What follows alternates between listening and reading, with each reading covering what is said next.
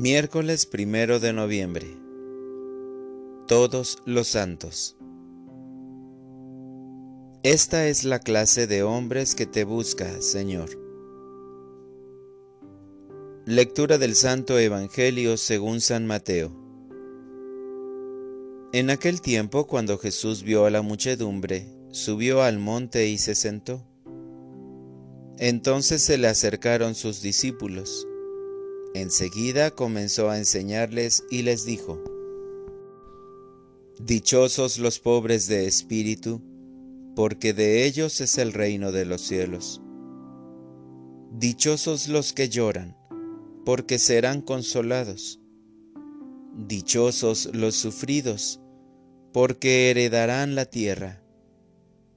Dichosos los que tienen hambre y sed de justicia, porque serán saciados. Dichosos los misericordiosos, porque obtendrán misericordia. Dichosos los limpios de corazón, porque verán a Dios. Dichosos los que trabajan por la paz, porque se les llamará hijos de Dios. Dichosos los perseguidos por causa de la justicia, porque de ellos es el reino de los cielos. Dichosos serán ustedes cuando los injurien, los persigan y digan cosas falsas de ustedes por causa mía.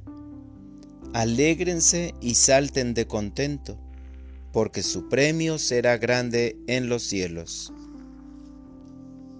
Palabra del Señor. Oración de la mañana qué bien se aplican hoy las bienaventuranzas. Este es el inicio de mes muy solemne porque recordamos y celebramos a todos los santos que han existido a lo largo de la historia, a los conocidos y a los anónimos, cuya vida quedó para ser vista solo a tus ojos, Señor. Esta mañana nosotros, como iglesia militante, nos unimos a la iglesia triunfante para reconocer al Todopoderoso, que concede la vida eterna y la corona de gloria a aquellos que son fieles a su llamado. Bendito sea, Señor, por aquellos que sufrieron, que pasaron privaciones, que trabajaron fuerte por tu reino, que vivieron la persecución e incluso el martirio con paciencia y fidelidad. Qué bien se aplican hoy las bienaventuranzas para estas almas. Qué bien se siente ser católico y tener la vida y la oportunidad de sufrir por convicción y de encontrar en medio de la tormenta la paz que viene de ti. Bendito seas, porque tu palabra nos hace caminar con la esperanza de la vida eterna, que anhelamos vivir a tu lado.